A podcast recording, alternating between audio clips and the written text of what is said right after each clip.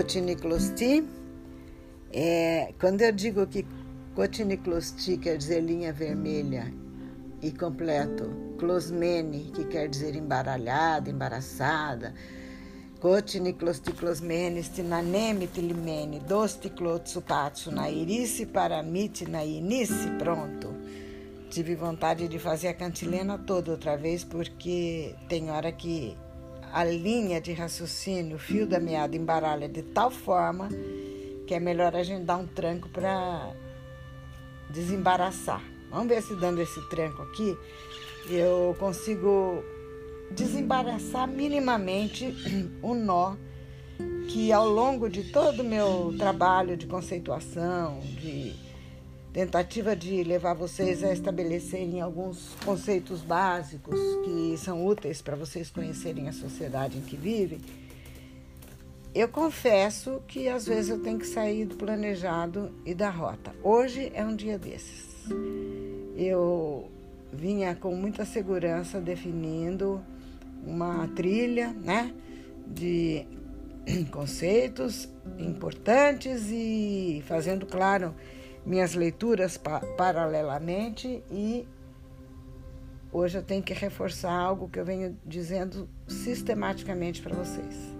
Leiam muito, não acreditem em tudo que ouvem, não tomem nada como verdade eh, absoluta. Lembrem-se de todas as vezes em que eu digo, eu não acreditem piamente nem naquilo que eu mesma digo, porque eu também estou aprendendo. Eu transmito alguns conhecimentos básicos, algumas definições, algumas delimitações no tempo, alguns episódios importantes, algumas é, surgiram alguns enfoques, mas vejam como a gente vai mais e mais e mais aprendendo à medida que estuda. E repito, não que eu tenha dito alguma mentira, nunca, mas é a questão de, de enfoque, de olhar, de forma de equacionar, de, de perspectiva, né? E de capacidade de apreensão de uma totalidade de fatos que nem sempre a gente tem. Por que, que eu estou fazendo esse discurso hoje? Porque é, tem algumas coisas que são tão consagradas dentro da análise de uma sociedade tão mistificadas mesmo, tão é, mistificadas não, tão transformadas em mito, em verdades absolutas, que a gente às vezes se surpreende com o que encontra. Eu vou direto ao ponto. Eu descobri um volume chamado A Não Violência, uma história fora do mito, de Domênico Lossurdo. Esse autor me trouxe aqui uns dados para reflexão. Entre outras coisas, tem que ler o livro, não adianta, não vou fazer aqui uma, nada exaustivo, mas entre outras coisas, ele mostra como na Primeira Guerra Mundial, o Gandhi, que já era, tinha estudado na Inglaterra, a Índia fazia parte da, do Império Britânico, nós sabemos que ele é, conseguiu depois da Segunda Guerra Mundial, ele conseguiu a independência da, da Índia, né? Mas é, eu tô justamente impactada aqui porque eu fiquei, é, vi a comprovação, através de documentos e tudo, que a não violência que ele já professava desde antes da Primeira Guerra não impediu Gandhi de ser um recrutador de soldados, de cidadãos indianos para participar da Primeira Guerra ao lado da Inglaterra. Foi um arregimentador assim apaixonado mesmo de soldados, né? Então já já cria uma certa indagação, mas como que alguém que é pela não violência arregimenta com tamanho fervor soldados para participar de uma guerra, que foi, na verdade, e por sinal, uma verdadeira carnificina na Primeira Guerra Mundial. Né? E aí, ao longo de todo o trabalho minucioso de pesquisa do, do Lossurdo, ele mostra como a lógica do, do Gandhi parece ter sido a de mostrar que o povo indiano é, não era um povo de segunda categoria, porque havia já é, é, é explícito no, na, pensamento europeu já no começo do século XX, a ideia da superioridade ariana, né? Uh, o mundo dividido entre brancos e, e, não brancos, e os indianos considerados não brancos, e, e sempre a consideração de que os, os, não arianos, não brancos, não europeus, os outros povos todos eram povos menos viris, menos corajosos, menos valentes do que os arianos, do que os europeus, do que os brancos, enfim, toda uma questão de racial ali. E o, e o Gandhi parece ter se é, questionado se não seria possível, através da equiparação na luta, mostrar o mesmo vigor, a mesma virilidade, a mesma capacidade de defesa de ideais, para não se sentirem é, os ingleses superiores aos indianos. É uma coisa meio, uma lógica meio, para mim, desconhecida, mas isso aqui é totalmente comprovado em textos e cartas e manifestações, é, correspondência do próprio Grande. Né? Então, é, há muita coisa aqui, e, e por outro lado, é que tá, e por outro lado, como a gente costuma ver essa coisa assim sacramentada de que Gandhi era não violência, é a personificação da não violência. E, bom, aí quando a gente vê descrever a forma como a independência da, da Índia foi conquistada, de fato ele determinou como líder máximo do movimento de não resistência, que não era para resistir mesmo aos soldados ingleses quando foi o momento da afirmação da independência depois da guerra, ele da segunda já guerra, ele que, que ele faz? Ele determina que não era para nenhum cidadão indiano que estivesse defendendo a independência da Índia resistir aos soldados britânicos. Não era sequer para levantar a mão e cobrir o rosto para não levar pancada na, na cara. Assim, quer dizer, as pessoas foram espancadas, houve uma violência, uma exposição à violência que é, é, dá um nó na cabeça de qualquer um mulheres que levantavam seus próprios filhos para receberem as bordoadas dos soldados, sabe? Ah, dá um embrulho no estômago, talvez até maior do que a própria, não sei. Se, se essa não violência, o que, que isso realmente. Não vou fazer nenhum juízo de valor aqui, estou só trazendo uma informação, porque eu fiquei muito impressionada, sabe, com a forma como Gandhi lidou e sacramentou a expressão não violência. De fato, é, tem que ler. Tem que ler o livro porque é, tudo que se passou nesse momento de concentração da liderança naquela figura que nós temos sempre como a imagem da não violência foi se torna assim, não é, não diria questionável, mas é uma interrogação, uma, intri, uma coisa que intriga, que no, nos deixa intrigados, né? Eu é, também lembro a vocês que costuma-se dizer que revolução, por exemplo, a revolução de outubro na, na Rússia, a revolução do bolchevique, né? Se fala de revolução daí como uma coisa muito violenta e é assim que eu tenho também para mim. Revolução armada, uma né? tomada de poder pela força das armas, isso é tal, enfim. Uh, será que não são afirmações que merecem mais estudo? Onde está a verdade? Aquela, aquela verdade que a gente procura saindo do escondida no poço e a mentira andando por aí, né? Eu não estou falando de mentiras, eu estou falando também de, de, de, de, fatos consagrados como narrativas. Na verdade, são narrativas que se consagram e que, se a gente não lê muito e não, não pesquisa, por exemplo, a Revolução é, Marxista-Leninista, o, o, momento bolchevique na Rússia, é, não foi tão. É, exatamente como se consagra na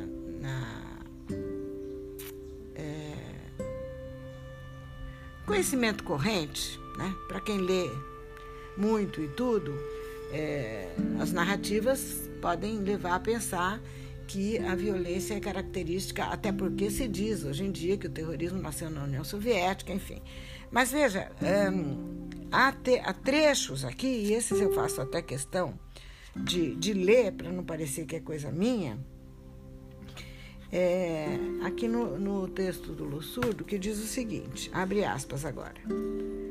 Quando a guerra é deflagrada, ainda que partindo de posições muito diferentes, Lenin homenageia os ambientes do pacifismo inglês e especialmente Edmund Danny Morrell, um burguês excepcionalmente honesto e corajoso, membro da Associação contra o Alistamento e autor de um ensaio que desmascara a ideologia democrática da guerra promovida pelo governo britânico. Nesse momento, o dirigente bolchevique está bem mais próximo do pacifismo do que Gandhi, que tem posições antitéticas. Vai longe isso aqui, essa análise dele, né? Vai longe. Ele diz que é, cita momentos em que em que Lenin é, é, em que Lenin, por exemplo, vou ler outro trecho dele aqui, é, do Lo Surto, tá? Quando for a, a fala de Lenin, eu destaco.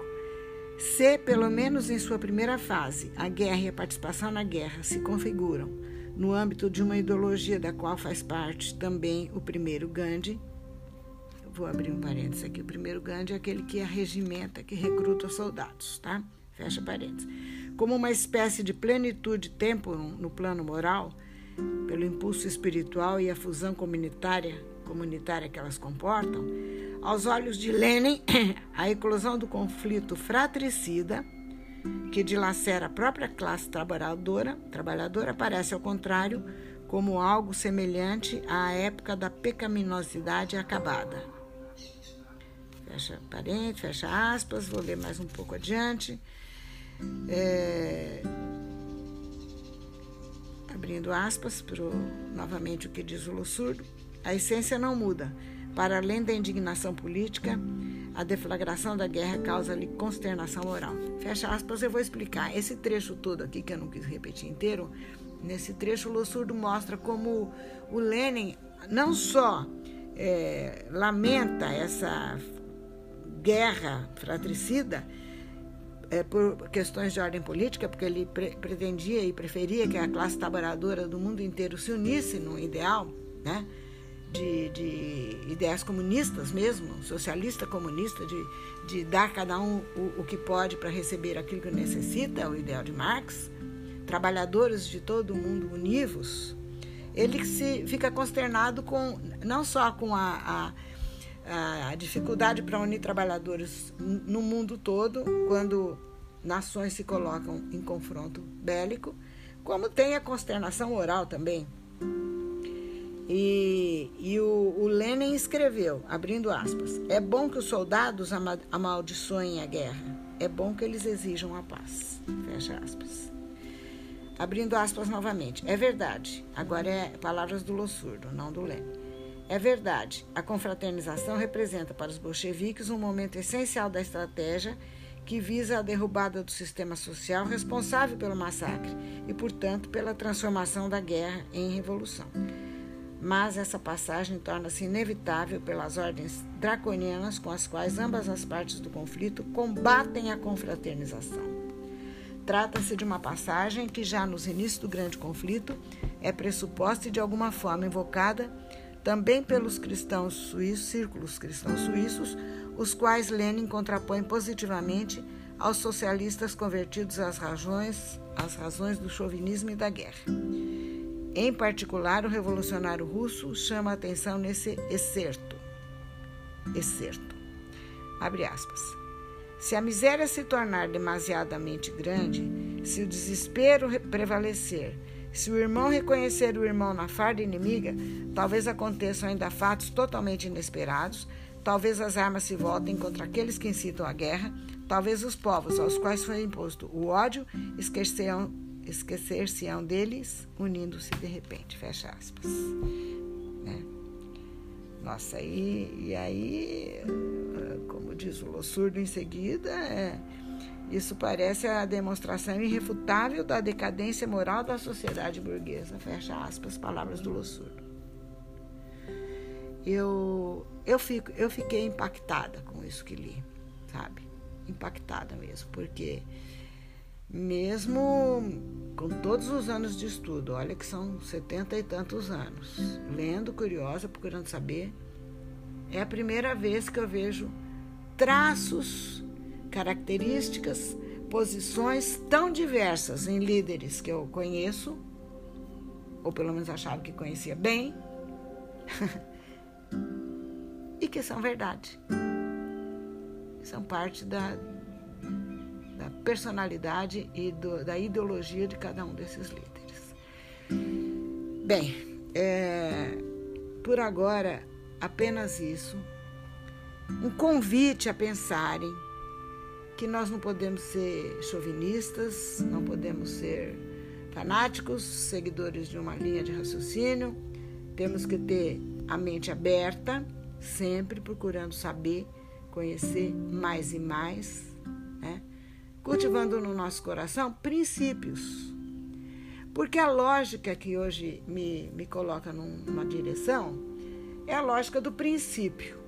Não é nem da pessoa, nem do quem falou, nem do país que fez, e há exemplos inúmeros de, de de bom e mal em todas as, as correntes ideológicas, pessoas, líderes, etc, etc. O que me norteia é o princípio, princípio ativo. O princípio ativo da competição, da dominação, da hegemonia, do poder de um sobre o outro. A palavra poder, como eu sempre digo, oposta a amor. O princípio da competição é melhor, é mais justo, é melhor para o ser humano ou o princípio da cooperação, da fraternidade e do amor? É simples. É, é, é buscar em cada fase da história, em cada nação, seus momentos históricos, o que está sendo implementado ali, o espírito de. O que está dando motivação para o povo ir à guerra, o que está dando motivação para o povo lutar, o que está dando motivação para o povo produzir, é o que? É o espírito de competição ou é o espírito de cooperação? É isso, é disso que se trata. É disso que nós estamos falando no momento.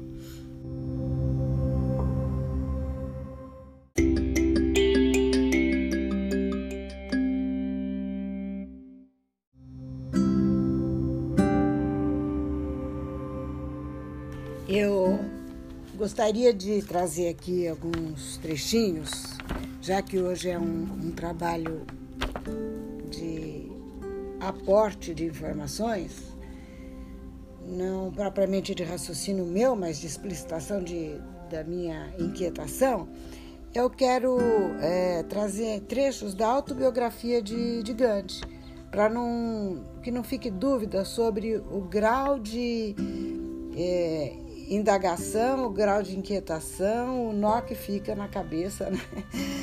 de quem é, acreditava piamente em alguns, algumas é, informações sacramentadas.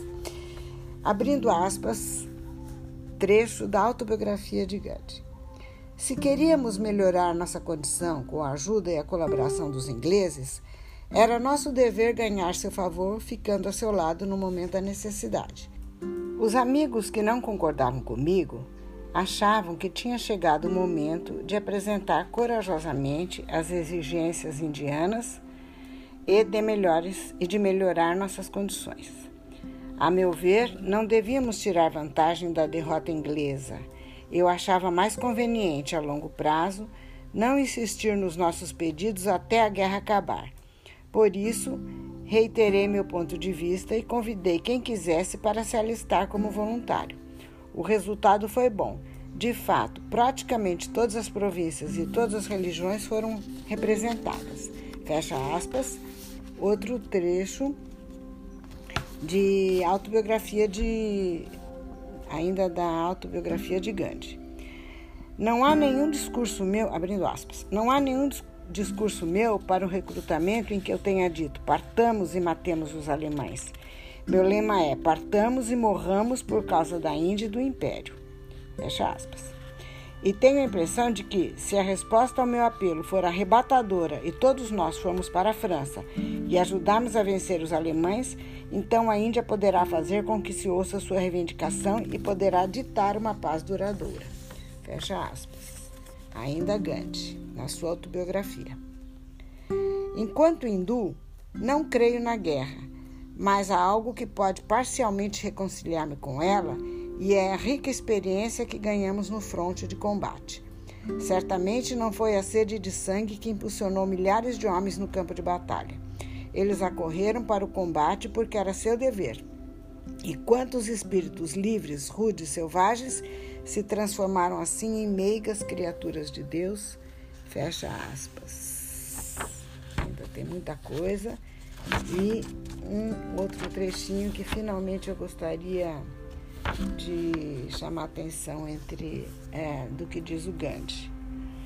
A atitude dele é, frente ao, ao primeiro conflito mundial, ele diz o seguinte, no, abrindo aspas, não pode haver amizade alguma entre o corajoso e o, efeminado. Nós somos considerados um povo de medrosos. Se quisermos ser livres dessa acusação, temos que aprender a usar as, aprender a usar as armas. Fecha aspas. E aqui, encerrando os trechinhos que eu resolvi selecionar para mostrar quanto é, é, é, curioso, no mínimo curioso, né? É, perceber a posição de Gandhi. No, no caso, um consagrado líder não é, da não resistência, é, envolvido em, em, guerra a ponto de arregimentar milhares e milhares e milhares de indianos, porque é uma estratégia de, de longo prazo de equiparação do povo indiano ao mesmo nível do que ele sabia que tinham sobre si mesmos como conceito de superioridade racial aos europeus. Então, é, é, é, é como eu digo, intriga, intriga muito, são são motivações conflitantes, me parece, no mínimo, conflitantes. Teria ele mesmo uma confiança incondicional na motivação, funcionamento da humanidade de forma pacífica, ou teria tido ele uma visão estratégica é, e política de como conseguir melhores resultados no seu futuro embate com a Inglaterra, sabe? Não sei. Estou é, tendo dúvidas, estou tendo as minhas perguntas e, e respostas interiores e quero que vocês façam o mesmo. A sugestão de leitura é, repito, ótima, me parece.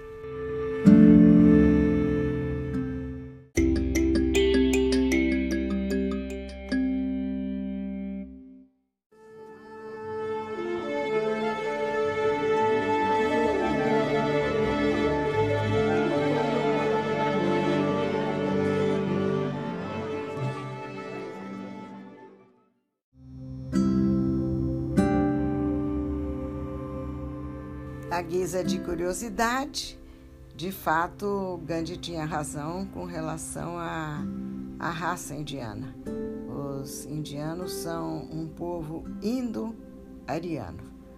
Então, se o intuito dele era mostrar aos europeus que os indianos são tão arianos quanto os europeus, ele de fato é, disse algo que, que era verdade, que é verdade.